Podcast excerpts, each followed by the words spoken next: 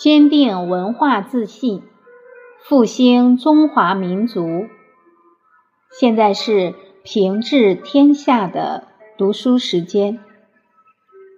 序言一：群书治要由唐太宗李世民于贞观初年下令编辑。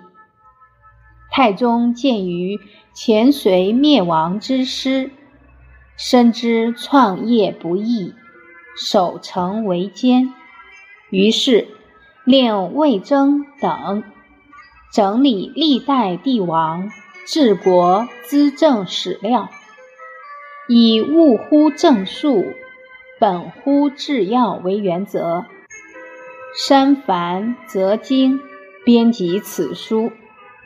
它的内容是从浩如烟海的古籍中节选而成，上始五帝，下启近代，写取了六经、四史、诸子百家中有关修身、齐家、治国、平天下的精要内容，共五十卷，五十余万字。今天的分享就到这里，感恩大家的聆听，我们明天再会。